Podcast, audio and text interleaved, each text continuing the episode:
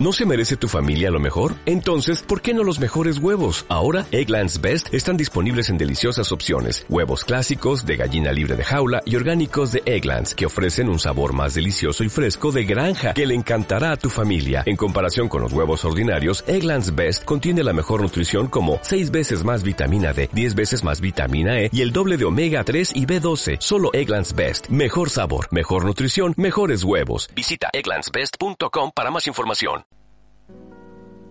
Los libros, a veces una ventana, otras veces una puerta, conocimientos y experiencias plasmadas en cientos de páginas llenas de aventuras y lo más relevante de la historia humana. Buenas tardes, bienvenido a Radio Conversaciones, un ciclo de conversación de actualidad. Hoy he invitado a Fernando de la página El Lector en el Centeno para hablar de libros y lectura. Hola Fernando, ¿cómo estás? Muy bien, muy bien David, ¿y tú cómo te ido? Bien, bien, con harta actividad con la página y con la radio y ahora mm, a retomar después del festival la actividad, básicamente. Pero que bueno, oye, de partida quiero agradecerte por la posibilidad, por la entrevista y la idea acá en nuestro blog, que lo hago con mi señora, el el centeno, es difundir la lectura, difundir los libros y, dar, y dar a conocer a todos los eh, escritores y editoriales independientes que están ahí para nosotros. Perfecto. Y, y comencemos entonces. Primero, eh, quería conversar con respecto al hábito de la lectura. ¿Cómo, cómo, tú crees que se puede fomentar el, hábito de la lectura? No, ni siquiera tanto como en la niñez, sino también en, términos generales a cualquier persona que ya que perdió el hábito prácticamente.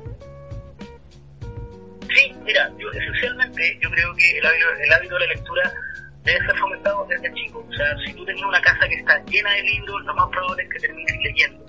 Eh, eso en un 80%. Ahora hay un 20% que definitivamente no va a leer porque sencillamente no le gusta o le aburre. Y a veces yo creo que con los niños, sobre todo con los más chiquititos, hay que darles la oportunidad, hay que mostrarles los libros, hay que eh, buscarles libros que a ellos les gusten. Por ejemplo, señora, que es bibliotecaria, hizo una actividad ahora para la Semana del Libro en la escuela donde trabaja, y lo que hizo ella fue hacer una exposición de cómics. Lo más divertido es que por primera vez en mucho tiempo la biblioteca de la escuela estaba llena de niños revisando los cómics, preguntando, eh, interesándose, y más de alguno eh, ha, vuelto y otros se llevaron algún regalo porque el cómic que le gustó eh, se lo regaló mi señora. Entonces también hay, hay todo ese, ese esa forma de encantar. Ahora, cuando uno es adulto, esencialmente uno, uno tiene otros intereses y también tiene que ver eh, esencialmente con lo que uno va viviendo. Pero hay un fenómeno muy interesante. Por ejemplo, lo que pasó con, eh, con Juego de Tronos. Eh, mucha gente ve la serie, pero no ha leído los libros. y a mí me ha pasado que yo le he ido recomendando la serie a algunos amigos, a algunos compañeros de trabajo, y le he ido diciendo, lean los libros. Hay algo ahí que es bastante bastante distinto a la serie y se van a dar cuenta que los libros son tremendamente interesantes. Y me ha pasado que ya van tres o que están leyendo los libros y que eh, antes, en su vida, al parecer, nunca habían leído nada. Entonces, también ahí uno tiene, tiene que empujar un poco. O sea, hay que empujar a leer, hay que, hay que mostrar, hay que, hay que difundir. Tiene que ver con eso. Y sí, los autos son más difíciles, pero yo creo que tiene que ver mucho con que no han encontrado un libro que los enamore. Uno tiene que enamorarse de un libro para después seguir con el resto. Eso, eso es esencial. Claramente. Por ejemplo, a mí me pasó con el tema de, de yo cuando era chico vi, o sea, prácticamente todos vimos IT, la del payaso asesino. Y eso me hizo, primero, o sea, me costó verla de niño, después la, la reví de adulto y quise, quise como, por decirlo así, como ampliar el mundo que había creado Stephen King y en el fondo es como una cosa muy, mucho más amplia, con una mitología mucho más rica y entonces te das cuenta que, que, que eh, no le hace justicia, no le hace justicia la película no le hace justicia a la, al, a la, al telefilme, por decirlo así. Claro, tienes toda la razón. Y es un libro bastante interesante, tiene cosas que son bastante cabrosas y que eh, en, la película no van a aparecer por, por cuestiones obvias. Y además, eh, Stephen King tiene la particularidad de que recrea ciertos momentos de la historia de Estados Unidos, de, de, ese Estados Unidos al exterior, de ese Estados Unidos bacano, que nosotros no conocemos, que está lleno de pueblos con, con, con una religión muy profunda y que es muy, eh, de alguna manera, muy metido en sí mismo. Eh, la mayoría de nosotros conoce solamente la costa de Estados Unidos y las grandes ciudades, pero ahí el otro, el otro, la otra América, entre comillas, que es mucho más, más eh, mucho más compleja de, de digerir, donde los gringos ahí sí que tienen una fuerte raigambre cultural con respecto esencialmente a lo que son como, como nación.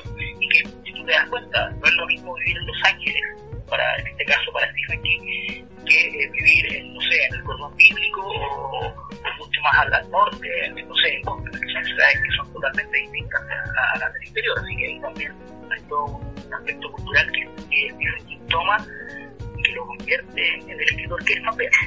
Sí, igualmente hay muchas cosas que no salen en las películas. Por ejemplo, el tema, el, el libro abre con un, con un caso policíaco acerca de, de cómo de cómo asesinaron a un par de homosexuales. Y, y, sale y esa esa ese es, es, básicamente un reflejo de lo que se vivía en, en, en los años 50 con respecto a esto. Incluso hay una carga mucho más importante con respecto al tema de... Había uno de los perdedores que era de color y, y hay una carga mucho más importante con respecto a la discriminación. Cosa que sale que, que no se refleja también en, el, en las películas no, las películas obviamente tienen que ser suavizadas para que las vea todo público. Tomando en cuenta que mucha gente cree que, por ejemplo, esencialmente, es una película hecha para adolescentes y un poco ahí, pero yo creo que es una película hecha para adultos con, con una visión mucho más amplia de lo que es la vida, pero protagonizada por adolescentes. Ahora, y al igual que un montón de libros de Stephen King, son eh, novelas y narraciones que tienen que ver esencialmente con la amistad y que tienen en el fondo el, el, trasfondo propiamente tal del terror. En ese caso, ahí pega perfectamente. Sí. Y esta costumbre que tiene Hollywood, por ejemplo, de alimentarse de los libros, últimamente, por ejemplo, el mismo caso de Juego de Tronos, pasó con Harry Potter y también pasó con eh, Ready Player One, por ejemplo. ¿Y cómo ves que se alimente em, el cine, se alimenta de la, de la literatura? a mí me parece, genial que el cine se alimente de la literatura. Ahora hay, hay obviamente diferencias eh, bastante grandes entre, por ejemplo, un libro como eh, Bookstore, la librería, eh, es una película totalmente distinta a cualquier otra película de Hollywood que tiene un, que tiene un estilo mucho más pausado, donde, eh, donde si bien la película no refleja totalmente lo que es el libro, hay, hay pausas distintas, hay eh, contemplación, hay una estética y hay una estética totalmente diferente con respecto a Ready Player One, que es un, que es un libro entre más de acción, que tampoco lo refleja también. Yo no lo he leído personalmente, pero sí leí algunas críticas. A mí la película, por ejemplo, de Ready Player One, la verdad que no me entretuvo mucho. La, la vi, pasé de ella y la verdad es que ya no me recuerdo de, de que lo Claro, es que, es que como que se diluye, se diluye lo que... O sea, yo pienso que si alguien quisiera aumentar eh, la mitología o, o bien y si le interesó el mundo, igualmente va, va a volcarse a los libros. Por ejemplo, a mí lo que me pasó con, con eh, la trilogía Millennium, también me pasó eso. Y, y de hecho, por decirlo así, la trilogía Millennium fue como la primera novela negra que leí yo, por ejemplo. Ah, claro, pero ahí estamos hablando de algo que, para mi gusto es totalmente diferente. No sé si tú viste la serie de Millennium de Sueca. Sí, la vi. De hecho, esa es la, la primera que vi. Y la, la ¿cómo se llama? La, la chica con el dragón tatuado, esa, la versión estadounidense, no me gustó tanto porque pierde un poco... Es que encontré que la narración que, que hace cinematográficamente el director en la versión sueca eh, es mucho más fiel, mientras que la de Hollywood es mucho... los parajes son más, más estéticos, por decirlo así, como que todo está bien ordenadito, como que, como que la tosquedad del relato se expresa mucho mejor como, como en la versión sueca, por decirlo así. Claro, además que tú tienes que tomar en cuenta que, que la cirugía biónica, bueno, ya van alrededor de cinco libros con, la muerte del autor, es que eh, hay un trasfondo político tremendamente potente ahí también, que por lo menos en la versión sueca se empieza, se expresa claramente. En la versión gringa no, no, no pasa nada por eso, además que es una sola película, así que poco es tanto. Ahora, la, la última película de, de, la saga Millennium con, con esta que hizo a la reina Isabel de Inglaterra, eh, también está bastante entretenida. Yo la vi, no leí el libro, no la vi, la encontré bastante entretenida, a pesar de que yo supongo que tiene que tener algunos baches con respecto al libro. Eh, pero a mí esencialmente me gusta mucho que, eh, que Hollywood o que haga películas de libros, pero me gusta más cuando lo hacen los europeos. Por ejemplo, hay un libro que se llama eh, Let Me In, que se llama Déjame entrar. Ah, la del vampiro. La del vampiro, que eh, el libro es muy entretenido, es, es, una historia de una niña vampiro, o sea, una niña que no puede crecer y que tiene que buscar a alguien que la vaya cuidando, un humano, en este caso su, su que la vaya protegiendo que vaya creciendo con ella.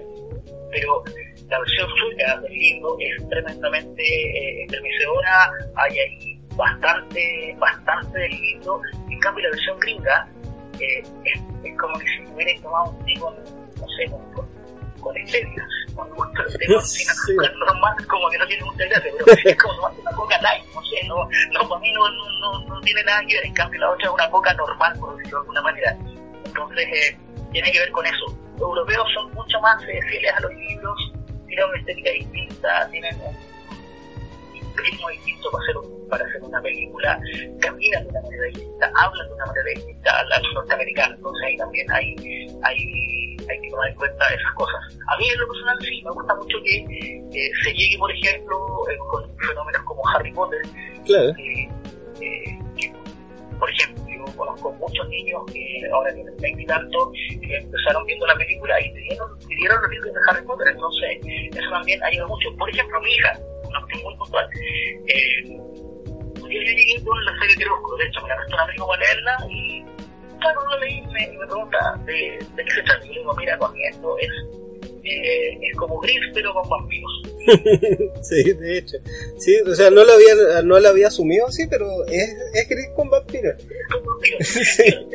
Hablo, y, y lo bueno es, claro, pero, bueno, te juro, se leyó, eh, se leyó, se demoró alrededor de un mes y medio en leer el libro. Lo más divertido es que de repente estaba sentada en el sillón, muerta de la risa, leyendo algo cuando ella no le gustaba leer, y después siguió con, con, con con literatura gótica más profunda, terminó leyendo un poco cosas y ahora es fanática de Gaiman eh, ah, y, Gaiman. y, y, entonces eso es súper bueno a mí yo hasta ahora Uh -huh. a mí no hay libros malos o sea de hecho todos los libros tienen algo que dejan y ahora si el libro te mejor que por ese camino genial Claro, por ejemplo, ya tenemos como esa, ese como primer acercamiento con la literatura que nos llega a través del cine. Pero yo pienso que todos hemos pasado por, por el tema de que nos imponen lectura. Y eso a la larga es bien contraproducente. Y, y por ejemplo, yo me acuerdo eh, una lectura ya, ya entrando a cuarto medio, o sea, los, los típicos libros que te dan para, para leer, y estaba Cautemoc Sánchez, que, que, eso ya, que, que es como un ojo inquisidor acerca de, de tu propia sexualidad, y, y, más encima que te, que te lo obligan a leer, es como... Yo, aunque creas, yo revisé la, los libros que hay para leer ahora en la educación media y de verdad que a mí no me, no me gusta ninguno. De hecho, no sé, los libros de, de Sánchez, los terribles, los de eh, otra autora mexicana también, de, de, hecho, no me gustan, pero no significa que, que sean malos libros. Ahora, lo que yo haría si yo fuera profesor de lenguaje o de literatura colegio de educación médica, médica en realidad, yo pondría, yo tomaría un montón de libros, los llevaría a la sala de clase el primer día, el primer día de clase, el primer mes, les diría que hay 35 alumnos, 35 libros, elijan uno cada uno que les gusta, y el que no, me trae un libro que ustedes quieran leer, pueden leer cómics, pueden, eh, no sé, sí, de hecho. me pueden contar la película, me hacen un resumen de la película, y tiene que ver con eso, tiene que ver con, con la capacidad de análisis, pero yo no estoy de acuerdo con la lectura obligatoria en los colegios, yo creo que debería dársele un margen mucho más amplio de libertad de poder elegir los libros que ellos quieren leer de acuerdo a una, a una panoplia que nosotros les entreguemos. Y yo, creo que eh, va, por, va por ahí, por ejemplo, yo sería, para mí sería fantástico que yo por lo menos de épocas un poco distintas. Yo afortunadamente a no que leer sus libros, pero a mí por ejemplo, yo crecí leyendo a Salgari, a Dumas, mi primer libro por ejemplo que yo leí cuando chico fue El Príncipe Valiente contra Tira, que es un cómic que tal, que es de Harry Potter, y yo me enamoré, yo, yo me metí en, en, en, en, la época medieval con ese libro y de ahí no escapé hasta grande, de hecho sigo leyendo fantasía porque me encanta, eh, después pasé la ciencia ficción, eh, con libros muy chiquititos y después me fui enamorando de Bradbury, Asimov y seguí con otros autores que ya son mucho más profundos, mucho, mucho más eh, pesados en cuanto a la ciencia ficción, donde ya la cosa cambia un poco, pero ahí ya eh, a mí me pasó eso, o sea, yo me enamoré de un libro y ese libro me llevó un camino y después fui recorriendo otros caminos que tenía que, tenía que recorrer como lector. Pero a mí, sí, creo que la lectura no sé quién eligió el libro en el Ministerio de Educación, pero creo que andan un poco perdidos. Sí, o sea, o sea, básicamente yo, yo sé que eh, todos los colegios tienen un proyecto educativo diferente y pueden establecer ciertas lecturas y, y andar de, y poner ciertos alineamientos hacia dónde quieren enfocar la lectura. Pero incluso el mismo hecho de que tú, tú mismo lo dijiste, o sea, no existe un libro malo. Y, y en colegios municipalizados lo ven como, como, como malo, por ejemplo, a Pedro Lemebel, que, que no es un mal escritor, tiene una, una pluma bastante interesante. Es buenísimo. Pedro Lemebel te habla, te habla desde lo que nosotros conocemos, te habla de la calle, te habla desde desde la discriminación, te habla de, lo fuerte que es tener que ser homosexual, tener que ser valiente para poder enfrentar tu propia sexualidad contra gente que no lo va a entender y que no lo va a aceptar nunca. Entonces, yo creo que eso es súper importante que haya, que haya niños que, que, que haya colegios que tengan al MB como parte de su currículum de lectura. A mí me parece genial. Yo no lo prohibiría, de hecho, yo no prohibiría ningún libro. Claro, pero, pero aún así. Pero, claro. pero sí. es como muy raro que o muy malo para mi gusto, pero es mi gusto sí, sí, se, se, entiende. Pero es que es raro para mí, por ejemplo, que, que vean una lectura, es como subestimar a sus propios hijos, los apoderados subestiman al, al mismo, el mismo criterio y la misma, información la misma formación que ellos entregan uh, para asumir una lectura así, no no, no, yo, o sea, yo lo, yo lo tomé como eso, que están subestimando a los niños por su capacidad de, de decir, ah, es de esto puedo sacar tal enseñanza o, no sé, tal vez leerlo con una con altura de mira y sacar eh, lo, lo, mejor de que me entregó y, y no, no, es, no, es, una pluma, yo pienso que el MBL es una, una pluma destacada de Chile, no, no es como para omitirlo dentro de un plan escolar, si es que se quiere tomarlo, por decirlo así. A mí lo que me pasa es que, por ejemplo, yo soy eh, muy respetuoso de los, eh, de los conceptos y de, los proyectos educativos de, cada colegio. Ahora, yo creo que un colegio católico no va a poner el MB. Ahora, me parece lo más lógico para mí que un colegio católico quiera dejar de lado la homosexualidad, entendiendo todo el problema que tienen los curas con respecto a eso y que, de hecho, hay varios libros ahí que, podríamos hablar, tendríamos que hacer entrevistas con esto, pero eh, a mí lo que me llama la atención es que hayan colegios públicos que, que saquen al MB. Eh, de hecho, eso a mí me parece, en lo personal, a mí me pareció ofensivo más que por la temática del libro, sino por sacar a un autor por una condición sexual. Eso me pareció ofensivo, eh, independientemente de que me guste o no me guste el MB. Yo, por ejemplo, eh, yo no prohibiría, por ejemplo, leer el, Capital y tampoco prohibiría leer Mi Lucha, independientemente de que ambos libros los encuentro eh, horribles y ambas ideas, ambas ideologías las encuentro eh, funestas. Pero pero yo, por ejemplo, haría que los, que los, cabros que están, en, no sé, que están en primero medio leyeran todos los libros, hicieran una comparación y entendieran de que eh, la única vía de poder desarrollar un país es una vía democrática y una vía con, con responsabilidad hacia, hacia los demás. Creo que por ahí va la cosa. Y ahí también vamos a crear, eh, aparte de lectores, vamos a crear eh, niños conscientes de su entorno, niños conscientes de lo que pueden lograr, ah, pueden lograr. O sea, tampoco les tenemos que contar películas maravillosas, no, oye, disculpa, pero hay un grupo de personas que tienen un montón de privilegios que tú no vas a tener, por lo tanto tú no tener que esforzar más. Olvídate del mérito, te vas a tener que esforzar más para lograr llegar hasta la mitad de donde, de donde ellos empiezan. Así que, que tampoco hay que notar en la película a los cabros, si no son tontos. Obviamente. Eh, ¿Te parece si hacemos una, una pausa comercial? O sea, una pausa musical. Todavía no tenemos oficio, pero. eh, ¿Te parece si hacemos una pausa musical para pasar al siguiente segmento? Por favor. Perfecto. Vamos a escuchar un tema que, que tiene que ver con el, eh, con el tema de la literatura. Eh, ¿Te acuerdas de, del extranjero de Camus? Sí, sí. ¿Sí? Eh, yo lo leí en segundo medio. Perfecto. Eh, Kilan Anahara. Oh, no Sí. ¿Sí? The Cure. Volvemos.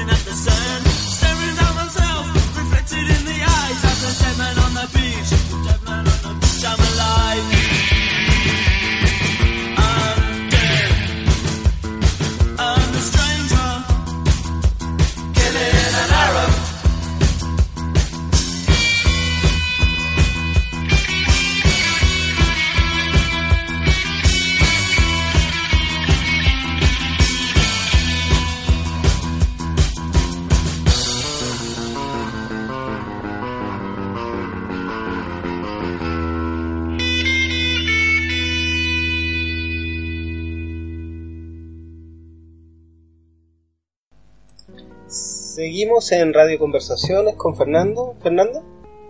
¿Sí? Fernando, Fernando eh, continuamos con los temas.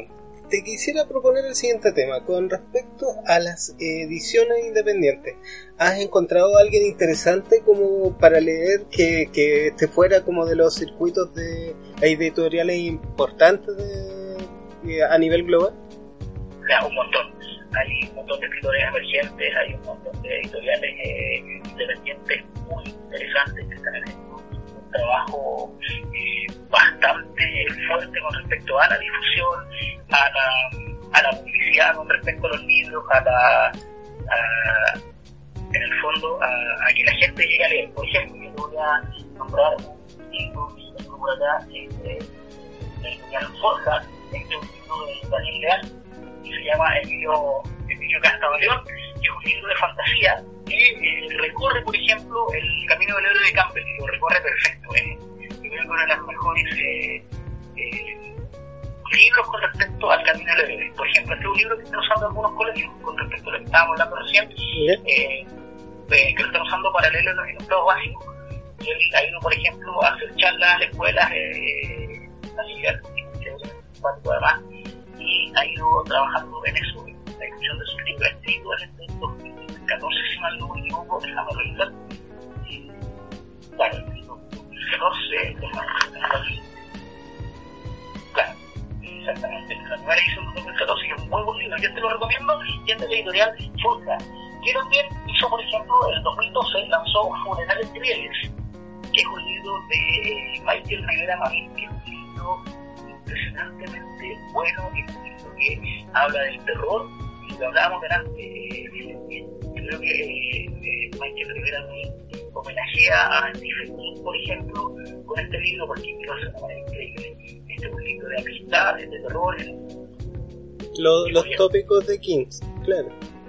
Que podría ser, por ejemplo, cualquier ciudad, cual- cual- cualquier comuna de Santiago, que, que podría pasar ahí y es una historia de, de- de- niños que tratan de rescatar el alma de un amigo, también es de la historia de Forja. Eh, acá uno de mis favoritos, el Nicolás Cruz Valdivieso, eh, que en este caso tiene un libro de un oxímoron que se llama Narraciones Quiltras, y es un libro increíblemente divertido, creo que todos deberían leerlo, es un libro... de una manera eh, bastante eh, anar- anarquista, eh, tiene hartas cosas ahí bastante entretenidas, un libro muy evidente, donde por ejemplo los personajes del, del, libro eh, son Nica, Nica, Nica Flor Porro, su hermana la Violeta Farra, la la Alcayota, el Tíger Thomas, o sea, estos son poetas cristos que pasan su vida en la, en la plaza Yungay y toman Sí, la... de, de hecho, el que más, más, más como conocido se me hace es el Dylan Thomas. Claro, sí, sí, sí. Es que, es que él viene trabajando hace mucho tiempo, no, no, no, es como que es imposible no acordarse de él cuando, por ejemplo, en, lo- en los carteles que, o sea, yo no es que pase metido en el barrio Yungay, pero, pero sí me recuerdo mucho de Dylan Thomas por, lo, por los afiches de la calle. Claro, mira, por ejemplo, yo te voy a leer algo acá de, de, Dylan Thomas, que es muy divertido, que dice, cuando yo era chico, tenías que estar de cumpleaños o forrarte un martillazo en la cabeza para que te sacaran una foto. Hoy en día a los pendejos les sacan tantas fotos que van a creer, van a crecer con el síndrome del falso modelo. Y aquí a unos años va a estar lleno de hueones y se van a creer entero hermosos cuando en realidad van a ser más feos que el tajo de la corneta. Esta es la palabra del oráculo y las tomas. Ese es el, el tenor de este maravilloso libro que es las narraciones típicas que yo creo que deberían leerlo todo porque de verdad que es muy entretenido. O sea, es pero fantásticamente divertido. Y este es de la editorial Los Tiburón, tiene muy buenos libros. También otra editorial independiente que está mucho en ferias y que aparece. Y también eh, eh, también de la misma, del mismo autor, eh, no le veo nada un año, que son unos cuantos bien, bien bizarros y entretenidos, es de emergencia narrativa, otra editorial también eh, que hace cosas muy, muy buenas, eh, muy, buenos, muy buenos autores, entre, entre ellos el Nicolás Cruz Valdivieso, que es un tipo eh, divertido.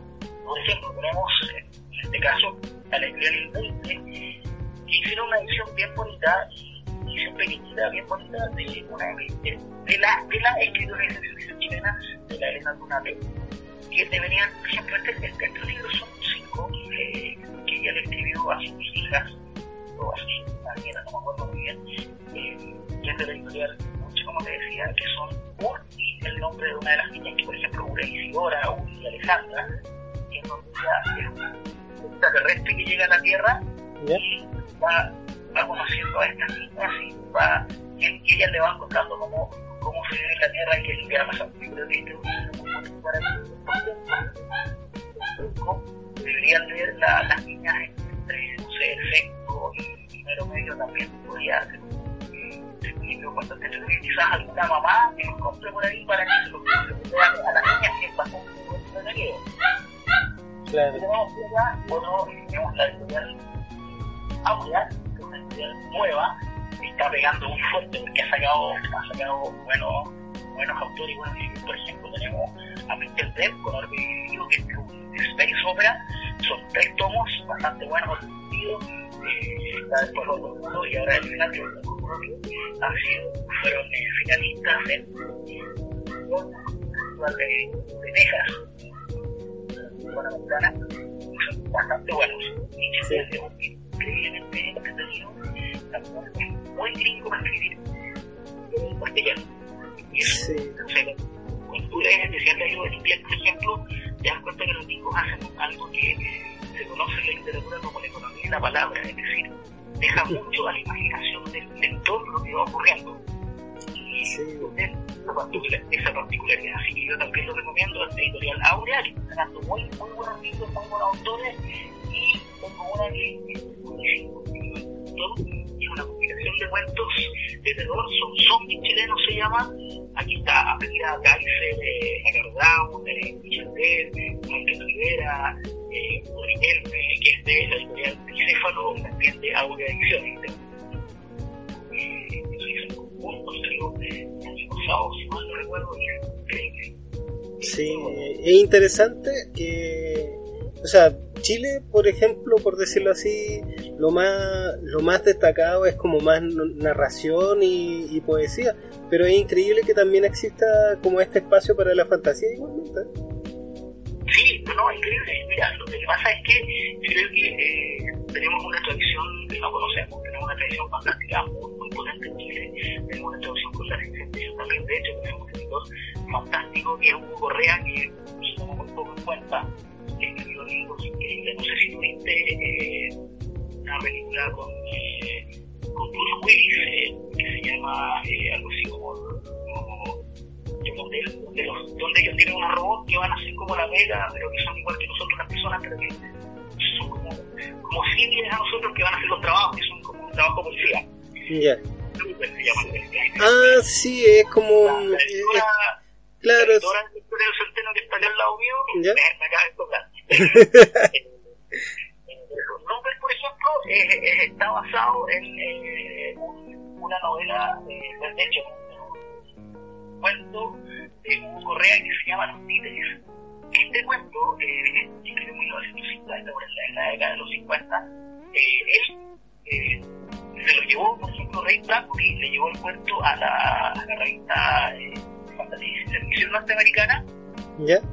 Fue publicado en Estados Unidos eh, y eh, alguien por ahí copió el cuento, lo hizo, hizo un guion e hizo esta película y nunca le han pagado un solo derecho a los herederos de, eh, de Hugo Correa. La película está calcada al, en este caso el cuento es la vida, la doble vida de Gato, para que tú sepas. Que es muy entretenido y también Voy a- tiene que ver con tu interés. Voy a, Acá, en- voy a buscarlo. Pero es interesantísimo, ¿no?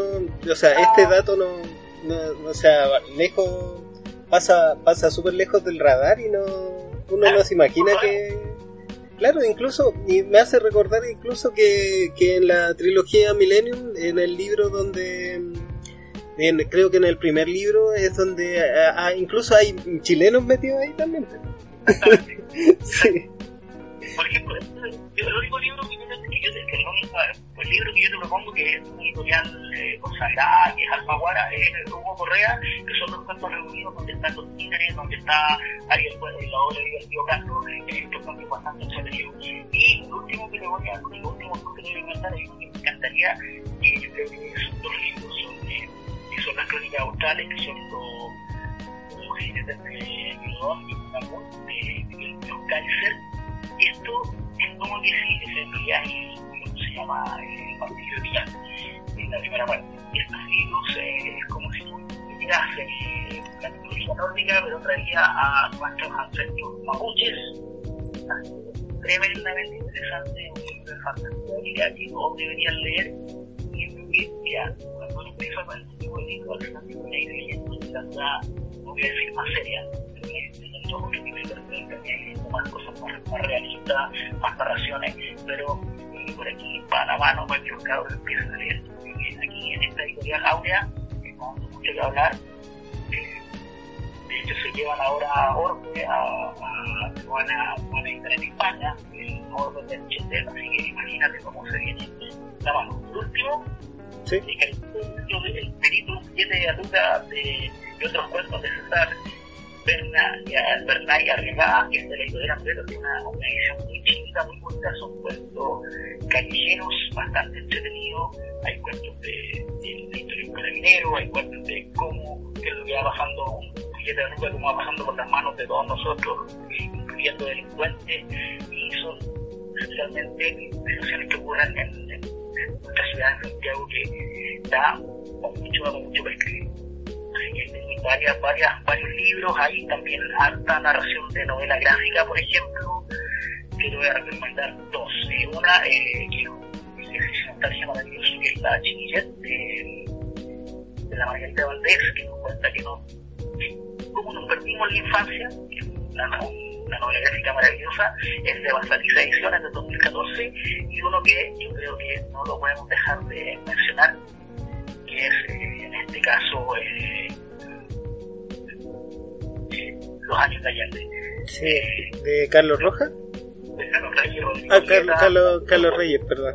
Sí, sí, de hecho. eh, y tiene, o sea, aparte de, lo- de los dibujos, eh, tiene una carga, o sea, es, bastante imparcial incluso. Yo, yo podría decir que a pesar de que cuando uno va a buscar un libro que se llama Los años de Allende, nos, va a nos vamos a encontrar como, como con una, con una historia comprometida, pero en el fondo es bastante imparcial.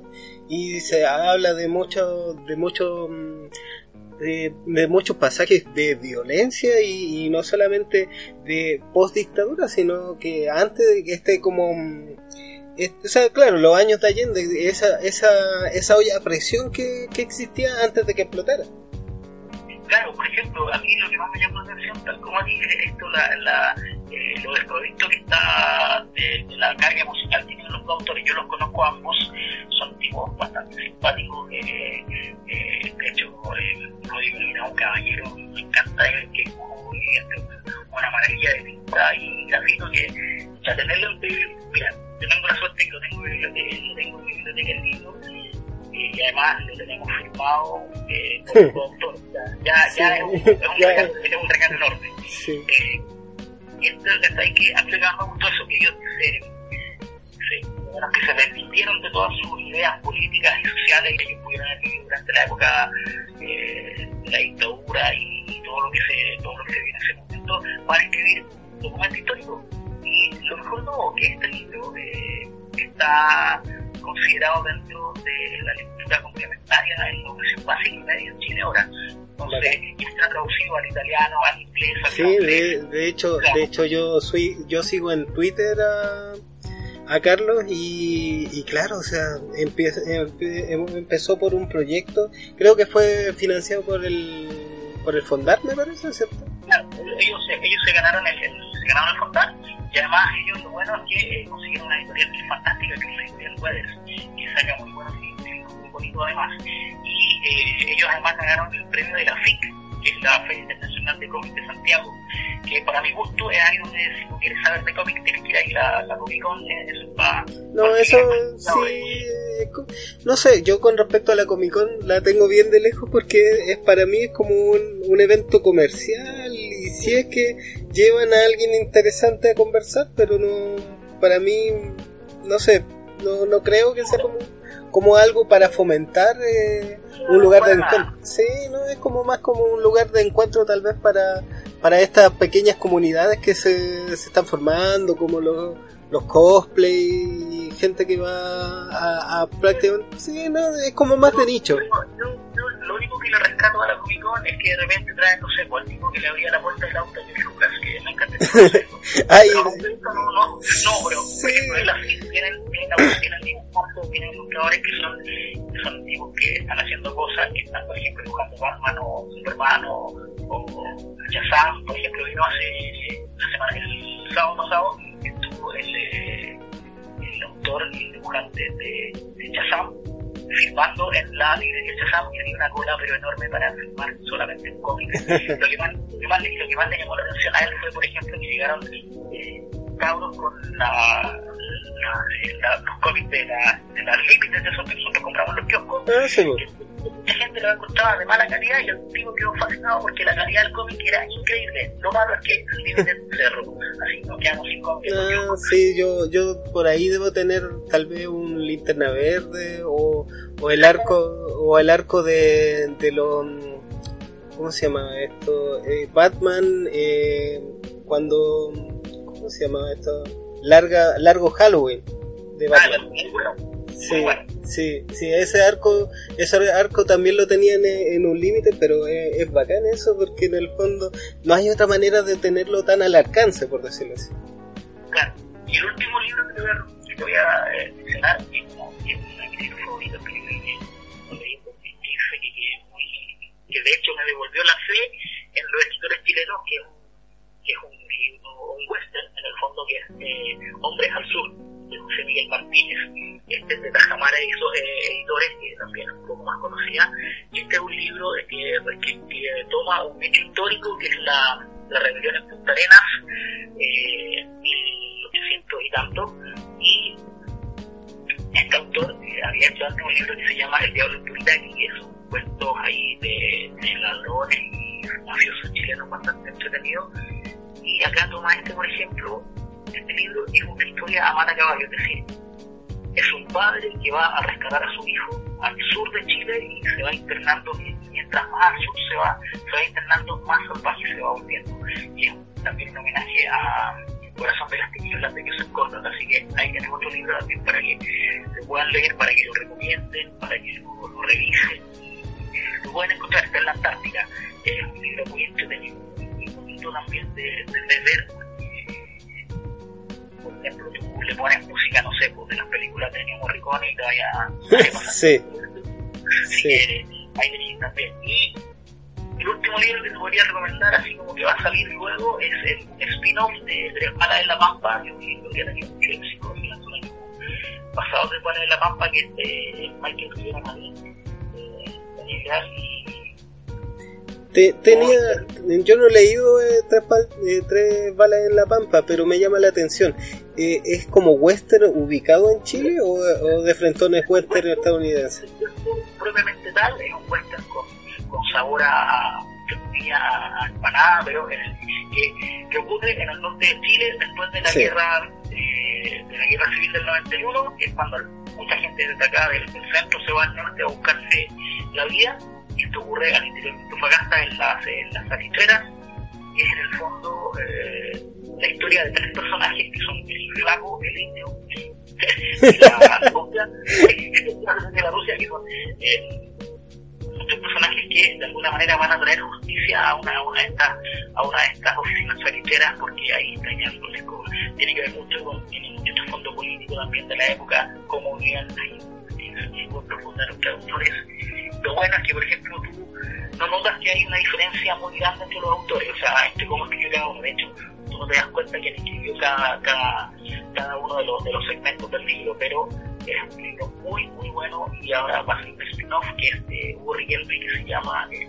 hombre sin nombre que es la historia de uno de los, protagonistas también. Anterior a lo que pasa aquí en el norte de Chile que también totalmente recomendable yo de verdad los libros que acabo de, de- que te acabo de contar son libros que, que deberíamos leer todos eh, y que deberíamos tenerlo en nuestras bibliotecas personales y a mí me llama mucho la atención que reclamen porque un libro es caro que te cuesta 20 lucas y lo vaya a tener, no sé, prácticamente toda la vida y, y al otro día vas y te compráis, no sé, pues vaya al, al, a la tienda que tiene la esquina, te compráis tres, tres, tres churrascos, cuatro cervezas y ya gastaste las 20 lucas. Entonces, Sí, sí. no sé si sea tan, Y- y- tan lógico.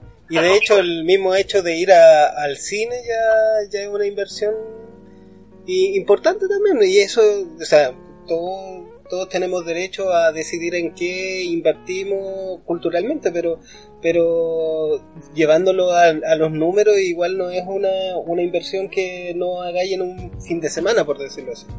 No, para nada, para nada. Y aparte que lo vaya a tener ahí durante mucho tiempo, le vaya a poder escribir. Y a mí hay algo que me pasa con, con, con, la mayoría de los libros que leo que me encantan, es que eh, tú lo lees una vez y te pasó algo, lo lees una vez, lo lees otra vez y te pasa otra cosa y vas descubriendo cosas nuevas. Y eso no te lo da una película, no te lo da, no te lo da, no sé, eh, teatro, lo que es parecido para mi gusto es un concierto de alguien que te guste mucho, o no sé, un concierto, por ejemplo, de, de una obra de Bach o Mozart.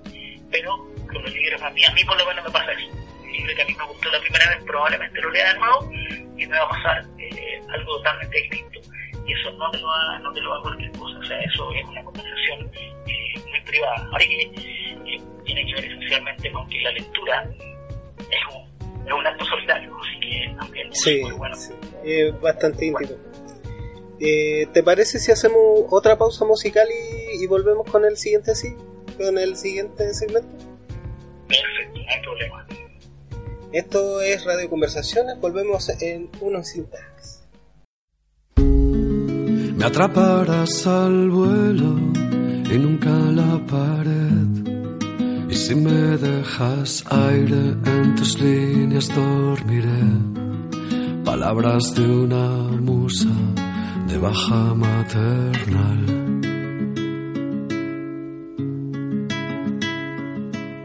Puede que al fin me conozca muy bien.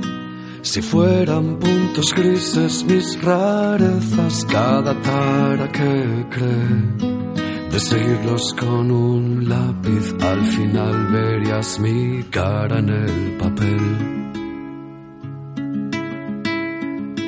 Por eso estoy por aquí otra vez rebuscando en mi almacén esa palabra, cónsul de mi timidez. Ojalá encuentre la forma, más me vale, tengo un tema que acabar. Si no aparece nunca, o entiendo que no di con la palabra justa y cuando al fin la encuentro llega aquel mar de dudas. Si cuando me decido tú me detienes, siempre me aprietas justo aquí y dices no. Mi leal traidora inspiración.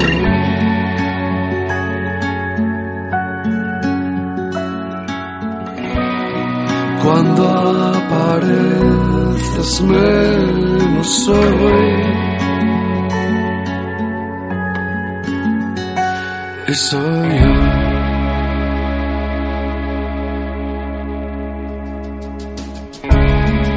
Te quedarás dormida, menuda novedad. Es peor mi genocidio cuando no te dejo hablar. En la autopista de la vida, si te saltas la salida hay que esperar.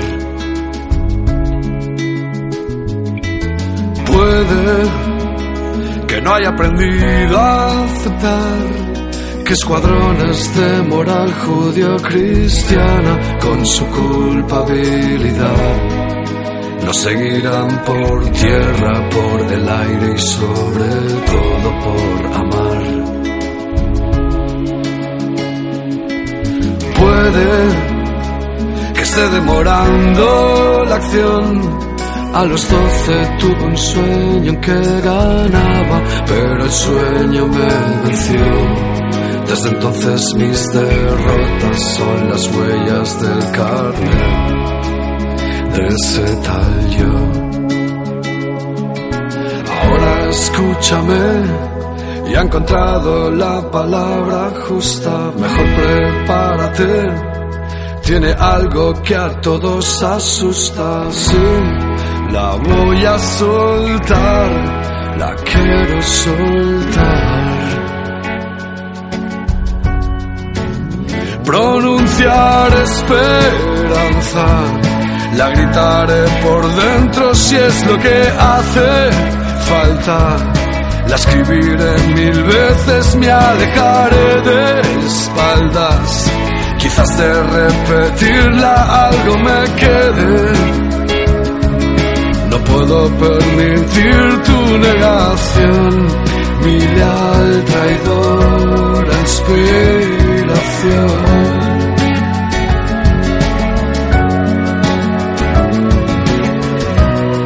de intermitente aparición.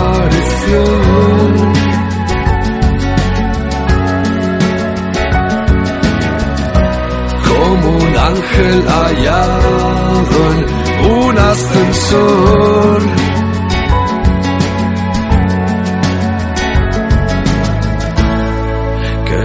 Funcionas como recuerdo.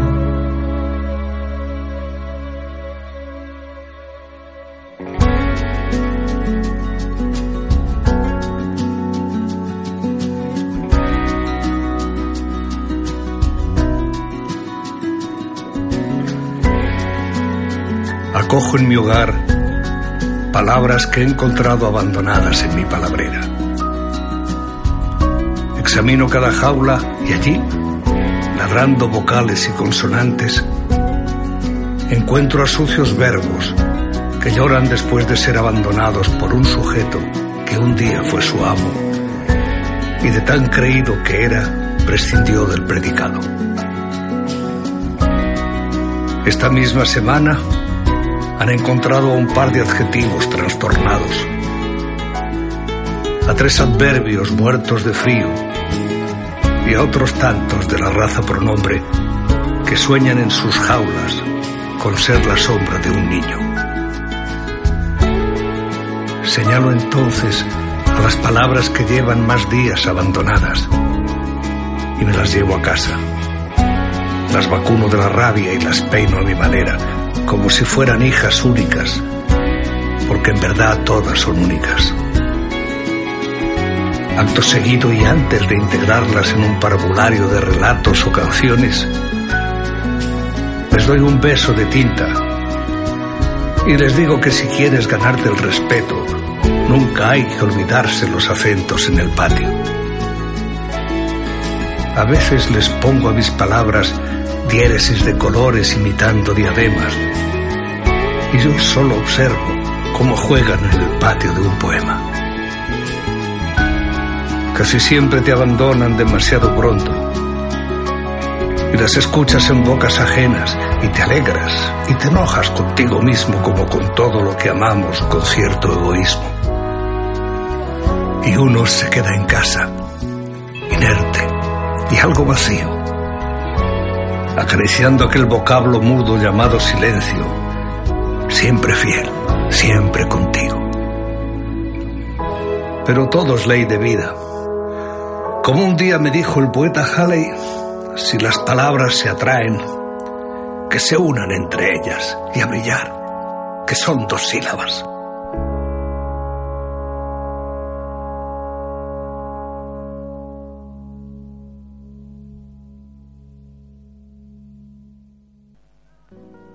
Seguimos en Radio Conversaciones, un ciclo de conversación de actualidad.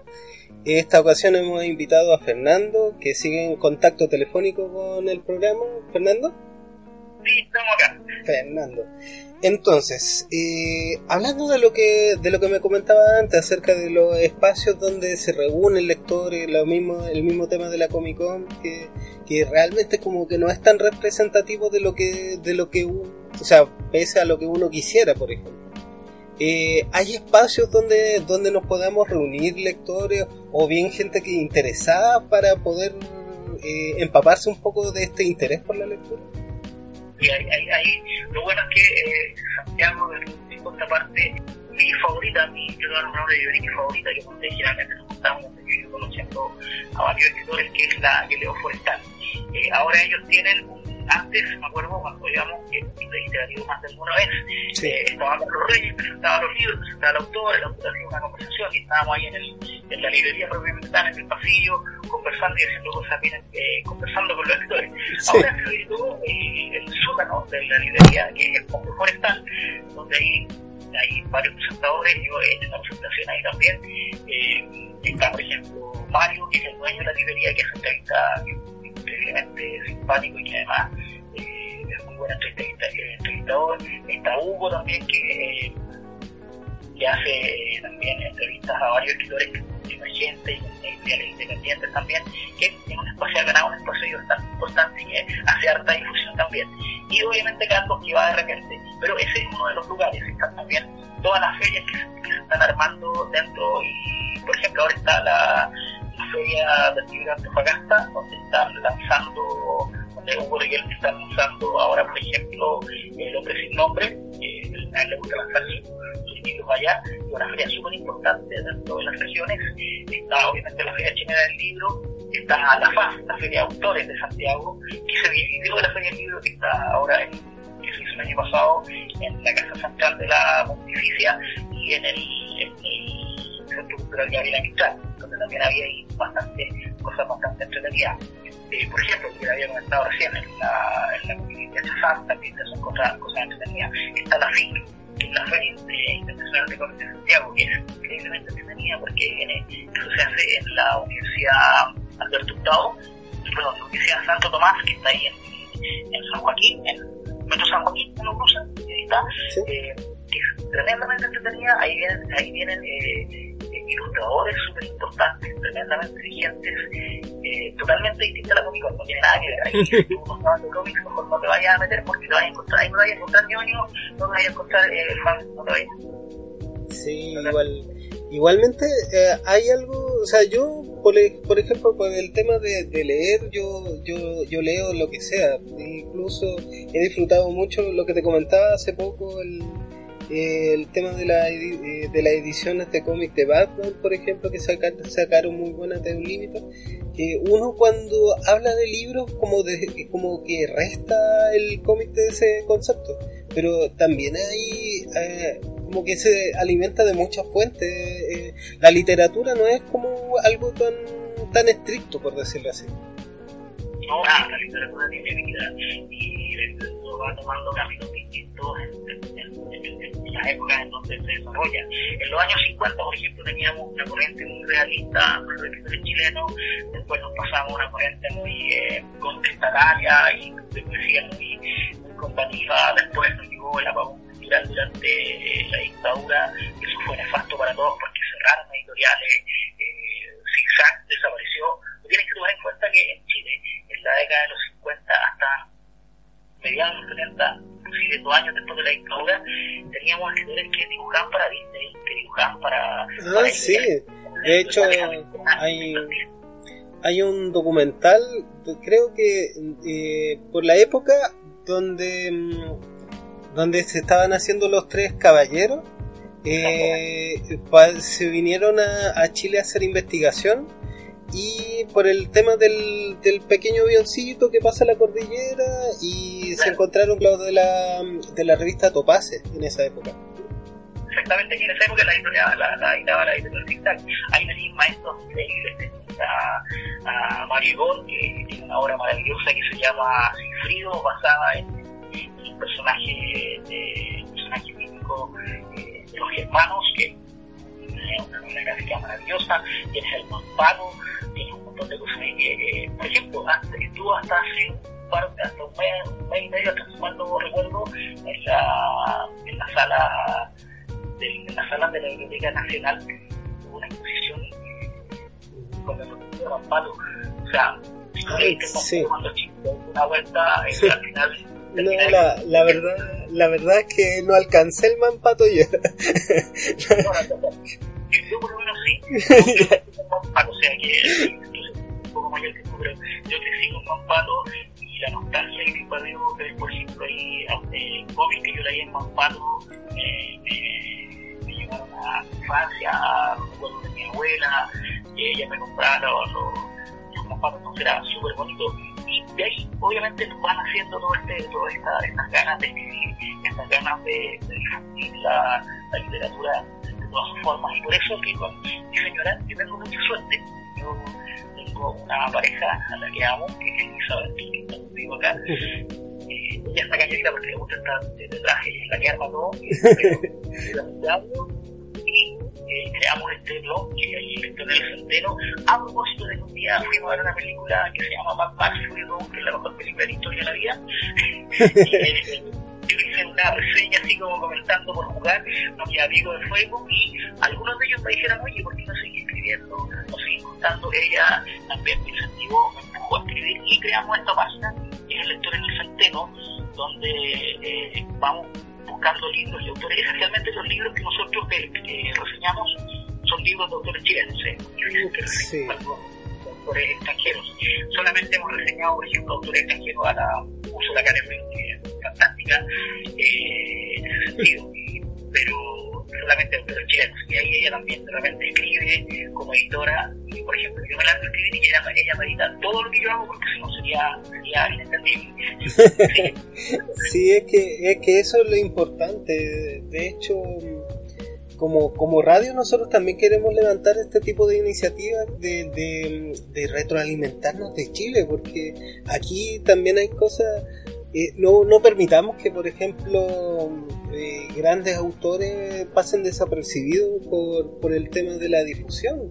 Aunque demos un, pequeño granito de, de arena, es importante el tema de la difusión que uno como como, como radio o bien tú como blog o, o como página, ese, ese grano de arena, aunque chiquitito, igual aporta. Eh, ese interés, esa, eso de compartir con los demás eh, es importante porque así se va haciendo, así se, se va haciendo patria, por decirlo así.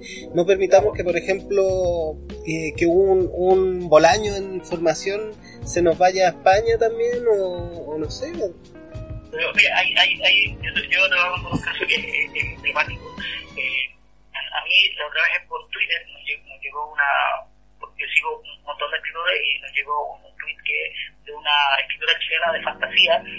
la Paula Rivera Donoso, que es fantástica, ella de verdad escribe fantasía, pero con una calidad que ya se la, ya se la querrían mucha gente, ella es, es, muy parecida a la Liliana Babot, que es argentina. Eh, y ella, ella editó un libro en formato digital y ella lo puso con, con cooperación de publicación, es decir, tú, tú bajabas, el, bajabas el libro, pero además eh, para poder bajarlo tenías que difundirlo. Y ella, no, y ella pidió, oye, alguien sería tan amable de reseñarme lo que yo acabo de estos tres cuentos que yo tengo. Y le dije, sí, mándamelo, yo no tengo ningún problema, nosotros felices de, de, ayudarte con eso. Y nos mandó un, formato book, en su publicación que es El mundo de las ruinas, eh, que es un, es un, es un relato, son tres relatos bastante interesantes de fantasía, pero que tienen todo un contexto ahí muy, muy interesante cuanto a, por ejemplo, el feminismo, en cuanto a la valentía, cómo enfrentar las cosas y en cuanto a la, la justicia, que son tres cuentos muy, muy hermosos. Así que yo les recomiendo también que busquen a la, eh, El Musgo en las Ruinas, se llama este, este, esta compilación de tres cuentos. Búsquenlo, es de la Paula Rivera Donoso, fue editado en el MUG, eh, es la página donde lo hizo, lamentablemente no me acuerdo cómo se llama, pero está disponible y una antología maravillosa para que la puedan leer. Eso es lo que nosotros hacemos en la lectura en el centeno. Ahora, obviamente yo damos algunos gustitos, por ejemplo, de hacer eh, recomendaciones de películas para Halloween o para Navidad o para San Valentín y ahí colocamos las películas que más nos, nos han gustado a nosotros y hacemos una pequeña reseña para que las quieran ver y ahí tú puedes escuchar, por ejemplo, no sé, el, el, Amor en Fuego, que es un Fever Pitch, que es una película de, en este caso que es una comedia romántica con Jimmy Fallon y la y Barrymore, tú pinchas y vas a ver el, el pero que te va a llegar a ver después la película, que es que muy divertidas para nosotros, pero tiene que ver con eso. Nosotros hacemos en el, en el centeno reseñas de libros, eh, recomendaciones de, de, cine y también en, en, algunos casos hacemos también eh, reseñas de eh, novela gráfica, que es otra de mis pasiones. Pero es lo que hacemos, es lo que nos gusta, es lo que tratamos de difundir. Una porque la editora es bibliotecaria y cuando tengas una bibliotecaria en la casa, lees sí, de formidad profesional prácticamente. Claro, claro, acá ella lee de forma profesional, que su sueño es, es que le paguen por leer. claro, ella, cuando lea, por ejemplo, los menús del restaurante, no sé si va a querer que le paguen, yo no voy a leer esto, no, no sé qué poder, pero, pero eso es lo que, lo que a ella le gusta. A mí me encantaría poder escribir, yo, pero tengo un miedo enorme a, a que me digan que no lo estoy haciendo bien, así que tengo ahí algunas cosas en la cabeza, pero en algún momento yo creo que los voy a sacar a, a, la, a la luz ahí. Que, son, que esencialmente tienen que ver con el miedo enorme que tengo a que se nos acabe el agua y qué va a pasar con eso. Así que esa es una de las, de las cosas que estoy tratando de, de, de crear. Pero, claro, de armar, pero por ahora, eh, esencialmente dedicado al estudio centeno, a ver si podemos entrevistar a un escritor, a ver si podemos no sé, juntarnos con esta gente y cómo seguir defendiendo la literatura chilena, que es fantástica. En Chile tenemos mucho, mucho material, tenemos material para hacer western, para hacer terror, para hacer comedia, para hacer comedia, para hacer eh, novela gráfica, para hacer novela realista, para contar historias cotidianas, para imaginarnos lo que nosotros queramos. Eh, es increíble la capacidad que hay en Chile de gente que está escribiendo y que hace cosas muy, muy buenas y que no las conocemos sencillamente porque todos creemos que va a ser la tele. Y no es así. Así que esa es más o menos la idea. Eh, no sé, no sé qué van a contarte. Sí. sé qué- qué- Mira.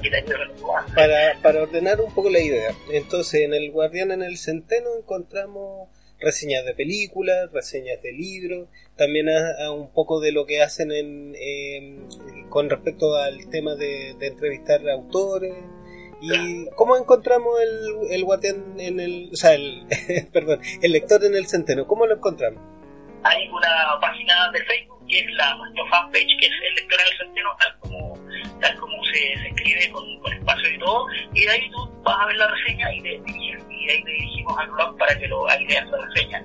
Eh, y el, el, el, el blog se llama el lector en el centeno todo junto wordpress.com ahí también nos pueden encontrar. Ojalá nos le den la gente que escuche el programa le den preguntas lo- le peguen una revisada.